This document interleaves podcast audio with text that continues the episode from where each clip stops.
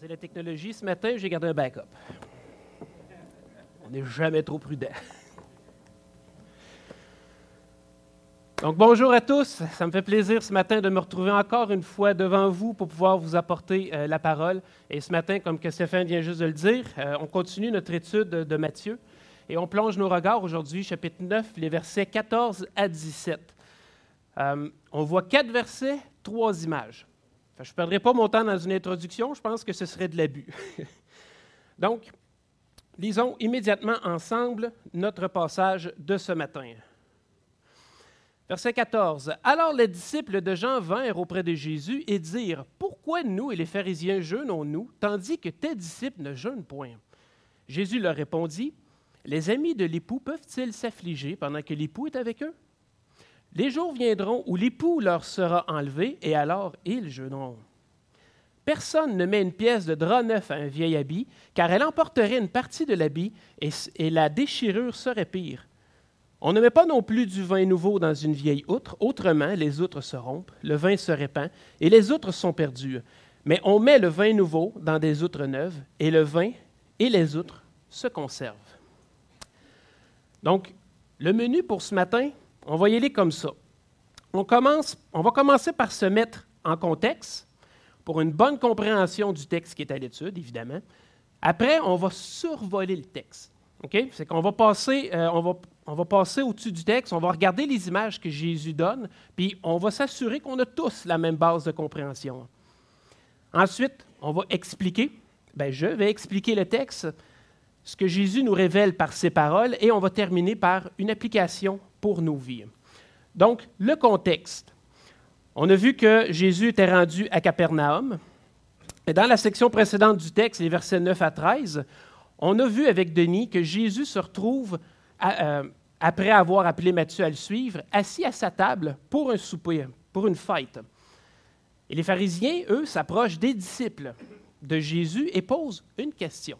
Fait intéressant à remarquer ici, ils ne s'approchent pas du maître, ils s'approchent des disciples. On fait le tour, on n'approche pas directement.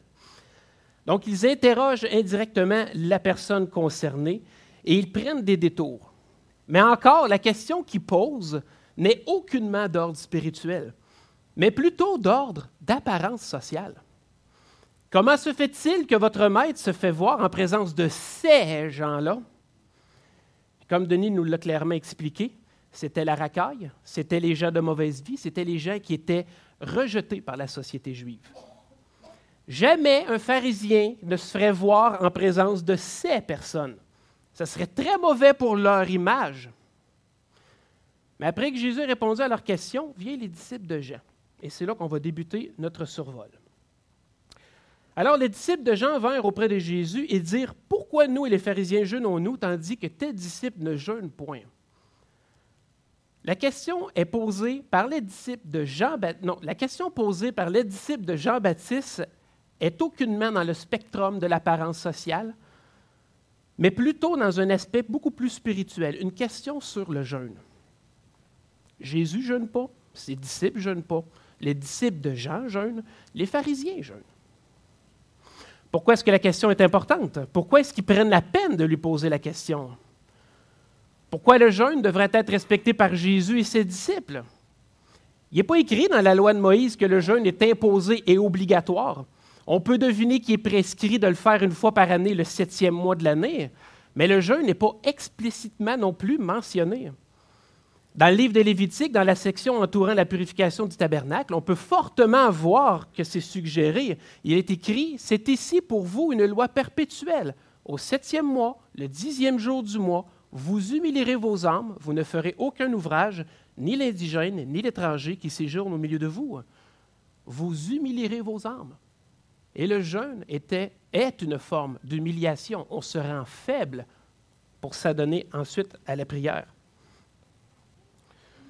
Et c'est écrit dans le texte, c'est ici une loi perpétuelle, le septième mois, en bon français, une fois par année. Mais dans le passage de ce matin, on n'est pas dans le septième mois de l'année, puis la manière que la question est posée, ça laisse comprendre qu'il ne s'agit pas du jeûne euh, annuel prescrit dans la loi donnée à Israël par Moïse.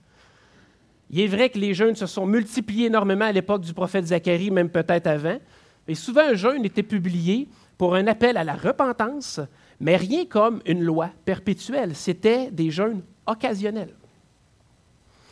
Les pharisiens jeûnent, les disciples de Jean le font aussi. Pourquoi? Pour les pharisiens, on peut probablement dire que c'était pour suivre les traditions puis tenir le corps en rigueur, mais est-ce qu'ils le faisaient vraiment pour honorer Dieu ou est-ce qu'ils le faisaient pour bien paraître? Tu jeûnes-tu? Moi, je jeûne. Toi, tu Ah, moi, je jeûne. Aujourd'hui, je jeûne. Leur image sociale, comme je l'ai dit, est très importante. Et ils ont posé la première question durant ce souper-là, puis c'était à ce sujet-là. Qu'est-ce que les autres vont penser de moi? Il est convenable de dire que la raison du jeûne des pharisiens dépasse probablement pas l'accomplissement personnel. Les disciples de Jean jeûnent. Pourquoi? Mais Jésus ne répond pas à cette question-là. La question des disciples de Jean contient deux questions. La première, c'est pourquoi nous, les pharisiens, jeûne-t-on? Jésus ne répond pas à cette partie-là de la question. La raison de leur jeûne, ils devraient la connaître. Pourquoi tu jeûnes? Mais Jésus répond à la, raison pour laquelle ses disciples et lui ne jeûnent pas. Verset 15, la réponse de Jésus ne se fait pas attendre. Jésus leur répondit, Les amis de l'époux peuvent-ils s'affliger pendant que l'époux est avec eux? Les jours viendront où l'époux leur sera enlevé, et alors ils jeûneront. La première phrase, la première phrase de la réponse de Jésus a dû tétaniser les pharisiens sur place le sang s'est probablement figé dans le veine. Pas parce que Jésus vient d'annoncer qu'il va être enlevé aux disciples, puis qu'à ce moment-là, ils vont jeûner. Non, personne à ce moment-ci peut comprendre que Jésus va être livré et crucifié. Non, les hurons des pharisiens sont pour l'appellation que Jésus vient d'utiliser, l'époux.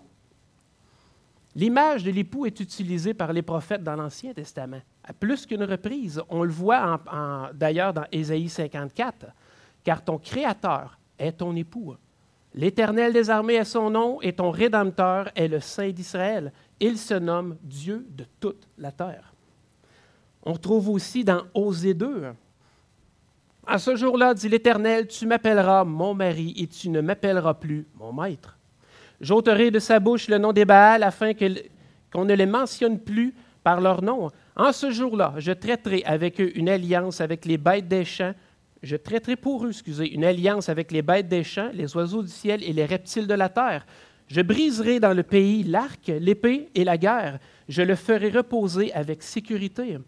Je serai ton fiancé pour toujours. Je serai ton fiancé par la justice, la droiture, la grâce et la miséricorde. Je serai ton fiancé par la fidélité et tu reconnaîtra l'Éternel.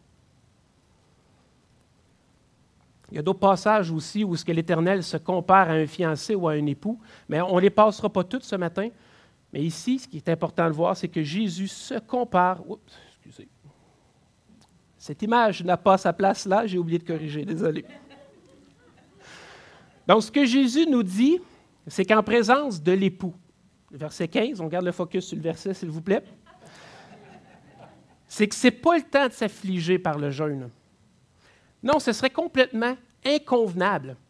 On se réjouit de sa présence. On mange, on boit. C'est un jour heureux où l'on partage la joie de l'époux. Tu n'arrives pas là avec un jeûne. Non, aujourd'hui, jeûne. Non. Comme le texte nous le dit, puis comme on le sait déjà, les jours de jeûne vont venir bien assez vite quand Jésus va être crucifié. Mais la réponse de Jésus s'arrête pas là. Il continue en ajoutant deux images pour renforcer la première image. Verset 16. Personne ne met une pièce de drap neuf à un vieil habit car elle emporterait une partie de l'habit et la déchirure serait pire. Là, c'est à la lecture du verset 16, votre tête a fait hein? Attends, là, tu me parles de festin, de joie, d'amis durant un festin. Got it. Ça, ça va. Je suis capable de comprendre. Mais là, tu me parles de couture. Faites-vous-en pas, moi aussi, quand j'ai lu les versets à la suite, ça fait Quoi? Mais l'explication, on va la donner tantôt. Maintenant, faisons un survol afin qu'on ait toute la même base de compréhension. Laissez-moi vous parler de l'image. Ceux qui ont déjà fait de la couture ici savent de quoi je parle. Et puis comme que j'ai déjà fait de la couture un peu, je, je me permets de vous en parler. Quand j'étais en secondaire 1, j'avais environ 12-13 ans. Le petit Christian avait à son horaire un cours écrit euh, appelé Économie familiale. Un cours qui devrait réapparaître tant qu'à moi. Là. Ça, je garde ça en tout cas. Euh, et dans ce cours-là, on apprenait comment aménager une pièce pour qu'elle soit efficace, les corridors de passage, comment disposer les meubles. On apprenait aussi euh, les couleurs, comment matcher les rideaux avec la couette de lit, avec OK, everything qui entoure installer son chez-soi. Euh, on avait aussi un volet cuisine, où est-ce qu'on a eu des recettes de base et on a constitué notre premier livre de recettes. Et le cours enseignait aussi la couture, avec comme projet de faire une paire de boxeurs. Et en tant que gars manuel, vous comprendrez que j'ai tripé sa couture, et puis j'ai jamais oublié. Un jour, un de mes pantalons s'est déchiré. Et là, je sais coudre! Ah, je vais te faire ça, moi. Je me souviens plus de où est-ce que j'ai pris mon nouveau tissu. Je serais pas surpris que mon père ait l'histoire du jour qui a retrouvé une de ses paires de culottes avec un trou dedans. Parce que vous comprendrez que pour réparer une déchirure à la fesse dans la tête du petit Christian, il fallait du tissu de fesse. Réparer un trou au genou, du tissu de genou. Tu ne prends pas n'importe quelle pièce pour. D'accord, ça, puis vraiment, c'était dans ma tête. Mais comme je vous dis, j'ai beau chercher dans mes souvenirs, je me souviens pas. Oui, je vais passer mon cours. Parce que c'est l'école qui fournissait le tissu. Hein. Mais comme je vous dis, je ne me souviens pas de où est-ce que j'ai pris mon tissu, mais j'ai fait ma réparation et ça a fonctionné. Ça a duré, ça a duré euh, le temps que ça s'use puis que le malheur arrive. Mon pantalon, euh, la déchirure, elle ne s'est pas agrandie. Vous auriez dû voir la couture autour de ça. Même pas un missile pouvait passer. Hein. Non, la déchirure n'a pas bougé d'un millimètre, mais c'est tout le tour, tout le long de la fesse, tout, le long, de la ceinture à aller jusqu'en bas de la cuisse que ça a déchiré après. Un nouveau tissu, c'est tissé serré. Il n'a jamais été tiré ni usé par le frottement. Il est serré puis il se tient bien. Plus on sert d'un tissu, plus que le frottement, l'étirement fait en sorte que les fils s'usent et l'espace se crée entre les mailles. Elle a rapport. Lors d'un lavage, le tissu reprend une partie de sa rigidité, mais jamais comme à l'original.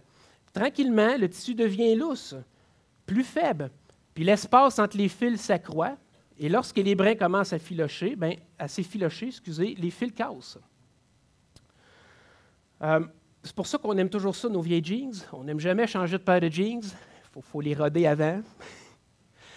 Donc, si on vient poser un tissu neuf, un tissu qui n'a pas été tiré sur un tissu qui a eu toute sa flexibilité à l'intérieur, le nouveau tissu il est fort, beaucoup plus fort que l'ancien qu'on vient réparer. Puis quand il va y avoir de la tension dans le vêtement, euh, toute la tension va être mise sur les fils qui, eux, sont attachés à des vieux fils. Et les nouveaux fils sont coupants. Ils vont tout arracher ça, ils vont, ils vont achever la bille et ça va évidemment faire une déchirure. en survol, c'est exactement ce que Jésus parle. C'est la compréhension de l'image. Le nouveau tissu va tirer et déchirer l'ancien. Ce n'est pas la compréhension qu'on doit avoir de la parabole que Jésus vient de donner, mais c'est ça qu'il veut qu'on prenne présentement en image dans notre tête. D'accord? Verset 17. On ne met pas non plus du vin nouveau dans une vieille outre. Autrement, les outres se rompent et le vin se répand et les outres sont perdues. Mais on met le, vin nouveau dans des outres neuves et le vin et les outres se conservent. Du couturier au vignoble. On ouvre là avec une autre image qui est très similaire à la précédente. Vieux tissu, vieille outre, nouveau tissu, nouvelle outre. Pour terminer le survol du texte qui est à l'étude ce matin, laissez-moi vous apporter une clarification aussi sur cette image-là. Une outre, c'est pas une urne ni un vase, c'est une gourde, c'est un sac, une poche fait en peau d'animal. En anglais, on dit wineskin. Si on traduit le mot mot à mot, ça fait 20 pots. Donc le vin est fabriqué dans des peaux d'animal. Au départ, on remplit l'outre de liquide et le processus de fermentation débute. Les sucres se transforment en alcool. Puis dans la fermentation, il y a un gaz qui se libère. Et ça, ça ne faisait pas partie des ingrédients de base. Donc, l'outre commence à prendre de l'ampleur, mais c'est de la peau. Elle a une certaine capacité à s'étirer.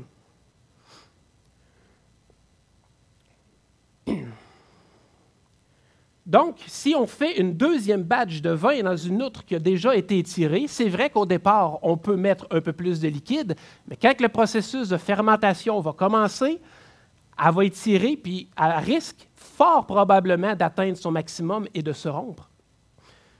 Et le risque que la peau se fende ou que les coutures ne tiennent pas sont énormes. On ne met pas non plus un vin nouveau dans une vieille outre, autrement les outres se rompent et le vin se répand et les outres sont perdues. Ça, c'est la compréhension de l'image des outres et du vin. Donc, si je fais un petit wrap-up très rapide du survol, on a un festin, on a une question qui nous est posée sur le jeûne, et Jésus répond par une image de l'époux.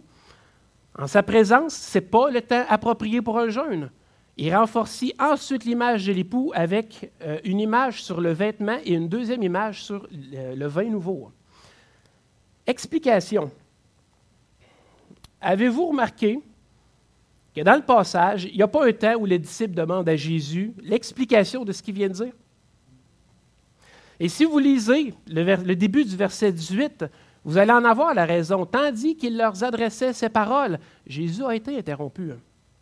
Et la situation qui se présente demande son attention et son action immédiate. Donc, pas d'explication.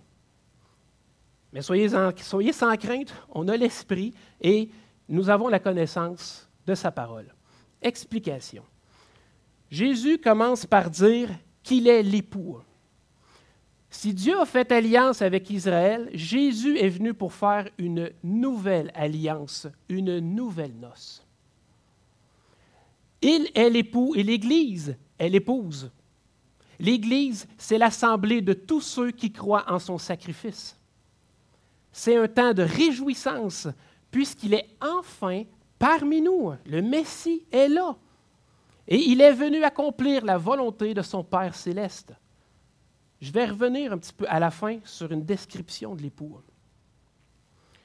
Mais Jésus continue aussi dans le passage à nous dire qu'il est le nouveau manteau dont nous avons besoin. Le vieil habit, c'est la première alliance de Dieu. L'habit est usé, l'habit est déchiré de toutes parts par l'utilisation que l'homme en a fait. L'habit est plus reconnaissable. Impossible de distinguer la loi du judaïsme. Et Jésus n'est pas venu pour réparer l'habit. Il n'est pas venu fermer les trous de toute façon, comme l'image nous le donne. S'il viendrait patcher, on finirait par le déchirer. Jésus apporte un nouvel habit, un nouveau drap. Fait en neuf il est le manteau dont l'épouse, nous, devons nous vêtir pour cacher notre iniquité, notre honte, nos péchés. Jésus est le manteau dont nous devons nous vêtir. L'image que Jésus donne laisse clairement comprendre qu'il ne vient pas réparer, il ne vient pas pour ajuster notre compréhension à ce que voulait vraiment dire Dieu par la loi. Il fait, oui, mais ce n'est pas la mission pour laquelle il est là. Jésus n'est pas simplement une nouvelle pièce de drap neuf pour réparer l'habit que Dieu nous a, donné à Israël, mais il est un habit neuf. Voyons maintenant l'explication de l'outre et du vin. La vieille outre, c'est le judaïsme, c'est-à-dire tout ce qui est sorti des dix commandements et de la loi qui a été donnée aux hommes par Moïse. Tout ce qui découle de la première alliance, avec, euh, l'alliance de Dieu avec l'être humain. Et après avoir sorti son peuple de l'esclavage, Dieu a fait alliance par Moïse avec les hommes, plus précisément avec Israël, les Juifs, et les, euh, Israël, c'est-à-dire les Juifs. La loi a été donnée et une méthode d'expiation a été donnée pour que chacun puisse expier, c'est-à-dire payer pour ses péchés. Mais comme le dit si bien mon Père, là où il y a de l'homme, il y a de l'hommerie. Pas que la loi est imparfaite, pas que la loi est incomplète, mais la loi n'est pas possible à l'homme. Il ne peut pas l'accomplir ni même la respecter et c'est la raison pour laquelle une méthode d'expiation a été donnée. Mais l'homme a besoin d'accomplir, de faire. Et dans son besoin, il s'est mis à ajouter toutes sortes de choses, pas tant mauvaises, mais qui au final détournaient les regards de la loi. Là où la loi pointait le cœur de l'homme, l'homme a ajouté des actions, des gestes, afin que tous peuvent voir et montrer qu'une certaine élite pouvait vivre selon la loi. Nous savons que c'est faux. Le problème, ce n'est pas dans nos faits et gestes, c'est dans notre cœur. On est corrompu dans le plus profond de notre être. Et même si d'apparence on peut accomplir la loi dans notre cœur, nous sommes des meurtriers, nous sommes des jaloux, nous sommes des pécheurs. Vous connaissez l'histoire de Luc 18, 18, où euh, Jésus se fait demander par un jeune homme riche comment hériter de la vie éternelle. Et Jésus répond, tu connais les commandements. Tu ne commettras point d'adultère, tu ne tueras point, tu ne déroberas point, etc., etc., etc. Et l'homme lui répond qu'il a observé toutes ces choses depuis sa jeunesse. Wow! Non, mais c'est un homme extraordinaire. Mais Jésus lui dit d'aller de vendre tous ses biens, de distribuer l'argent aux pauvres et de le suivre, lui. L'homme repart triste. Jésus lui demande pourtant rien de compliqué, seulement d'observer et d'appliquer le tout premier commandement. Dans son cœur, c'est pas Dieu, c'est Mammon. Il vient de déclarer qu'il a observé la loi depuis sa jeunesse, mais dans son cœur, c'est même pas le premier commandement de la loi qui règne, mais l'argent. Le premier commandement, c'est Tu n'auras pas d'autre Dieu devant ma face. Incapable de se défaire de ses biens car il était très riche, euh, son, euh, incapable de se défaire de ses biens parce qu'il était très riche, son assurance n'était pas en l'éternel, mais il était dans l'argent. Il y avait un autre Dieu devant lui. On peut rencontrer la loi dans nos gestes, mais c'est impossible de l'accomplir dans notre cœur, dans nos pensées. L'homme a donc ajouté des pages et des pages d'ordonnances et de traditions pour remplacer, complémenter la loi impossible de Dieu par des accomplissements possibles à l'homme.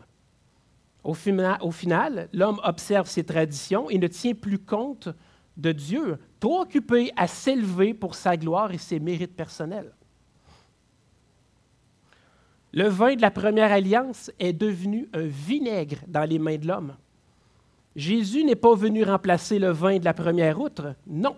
Il est venu faire un vin nouveau dans une outre nouvelle, une nouvelle alliance, l'alliance de la grâce. Paul nous écrit dans sa lettre aux Romains, car Christ est la fin de la loi pour la justification de tous ceux qui croient. En effet, Moïse définit ainsi la justice qui vient de la loi. L'homme qui mettra ces choses en pratique vivra par elles. Mais voici comment parle la justice qui vient de la foi. Ne dis pas en ton cœur qui montera au ciel c'est en faire descendre Christ, ou qui descendra dans l'abîme, c'est faire remonter Christ d'entre les morts. Que dit-elle donc? La parole est près de toi, dans ta bouche et dans ton cœur. Or, c'est la parole de la foi que nous prêchons. Si tu confesses de ta bouche le Seigneur Jésus et si tu crois dans ton cœur que Dieu l'a ressuscité des morts, tu seras sauvé. Car c'est en croyant, car c'est en croyant du cœur qu'on parvient à la justice et c'est en confessant de la bouche qu'on parvient au salut, selon ce que dit l'Écriture. Quiconque croit en lui ne sera point confus. Par Jésus, nous avons le salut, le pardon la paix, la connaissance, l'assurance. Et pendant l'écriture du message, ma lecture personnelle se trouvait dans Exode et dans Lévitique. Et je vous assure que personne ici veut vivre sous la loi. C'est compliqué, c'est prenant, c'est lourd. Il n'y a rien de réjouissant. Juste dix commandements impossibles à remplir qui me font constamment réaliser que je suis incapable de me rendre juste devant Dieu. Nous sommes seulement capables de l'offenser par notre désobéissance. Impossible de compenser, de rattraper, de racheter, uniquement de payer. Et payer, et payer au prix d'une vie. À chaque fois, un sacrifice doit être fait. Le sacrifice, c'est-à-dire la victime expiatoire, doit aussi rencontrer des critères spécifiques pour qu'elle soit de bonne odeur et agréable à l'Éternel. C'est vraiment pas simple. Mais gloire à Dieu.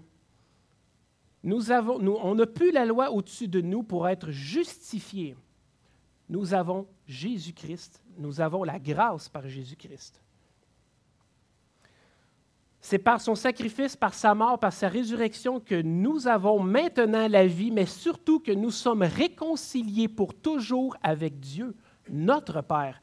Il est le vin de la nouvelle alliance.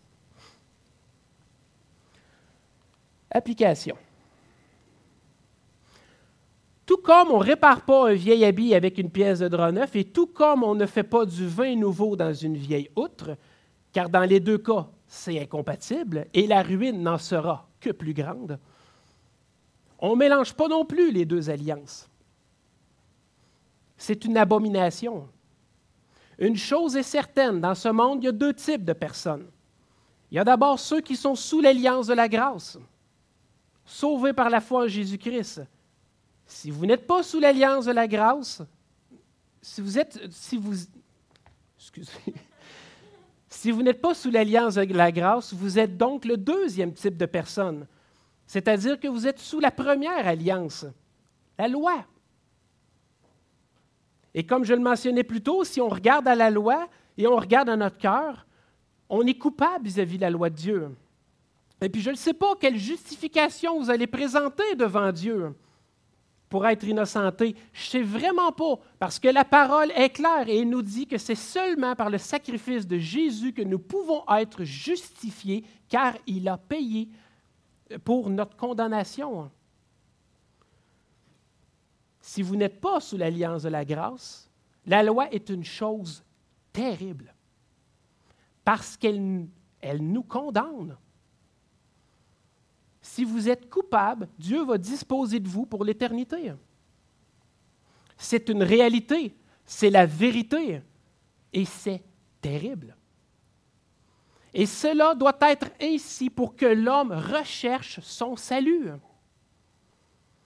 Et s'ils cherchent, la parole nous le dit, ils vont trouver en la personne de Jésus-Christ le sauveur dont ils ont besoin. Pourquoi donc est-ce qu'il ne faut pas mélanger les deux alliances? Parce que si on mélange la loi avec la grâce, c'est comme de dire Dieu est amour et puis il ne fera pas mourir personne. Je ne suis pas une mauvaise personne. Je n'ai jamais tué. Je ne suis jamais allé en prison. Je suis une bonne personne. Et c'est comme ça qu'aujourd'hui les gens pensent. Si tu n'as pas tué, tu n'as pas été en prison, tu es une bonne personne. La loi perd de toute sa terreur. Dieu est amour, il va nous sauver pareil. Dieu ne fera pas périr le juste.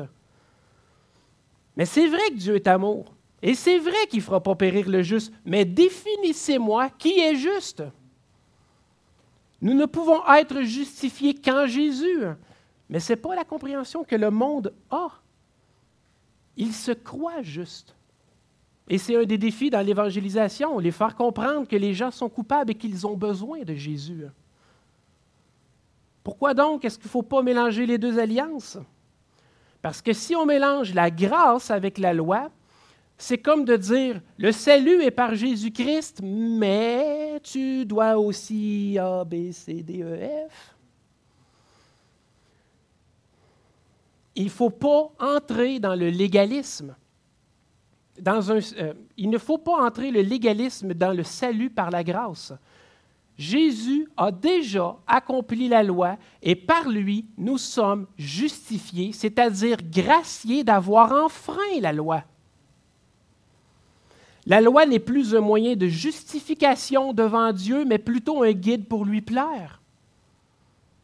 Si à la grâce on ajoute la loi, alors la grâce va perdre de toute sa beauté et de son caractère de grâce, parce qu'elle est mélangée aux œuvres de la loi.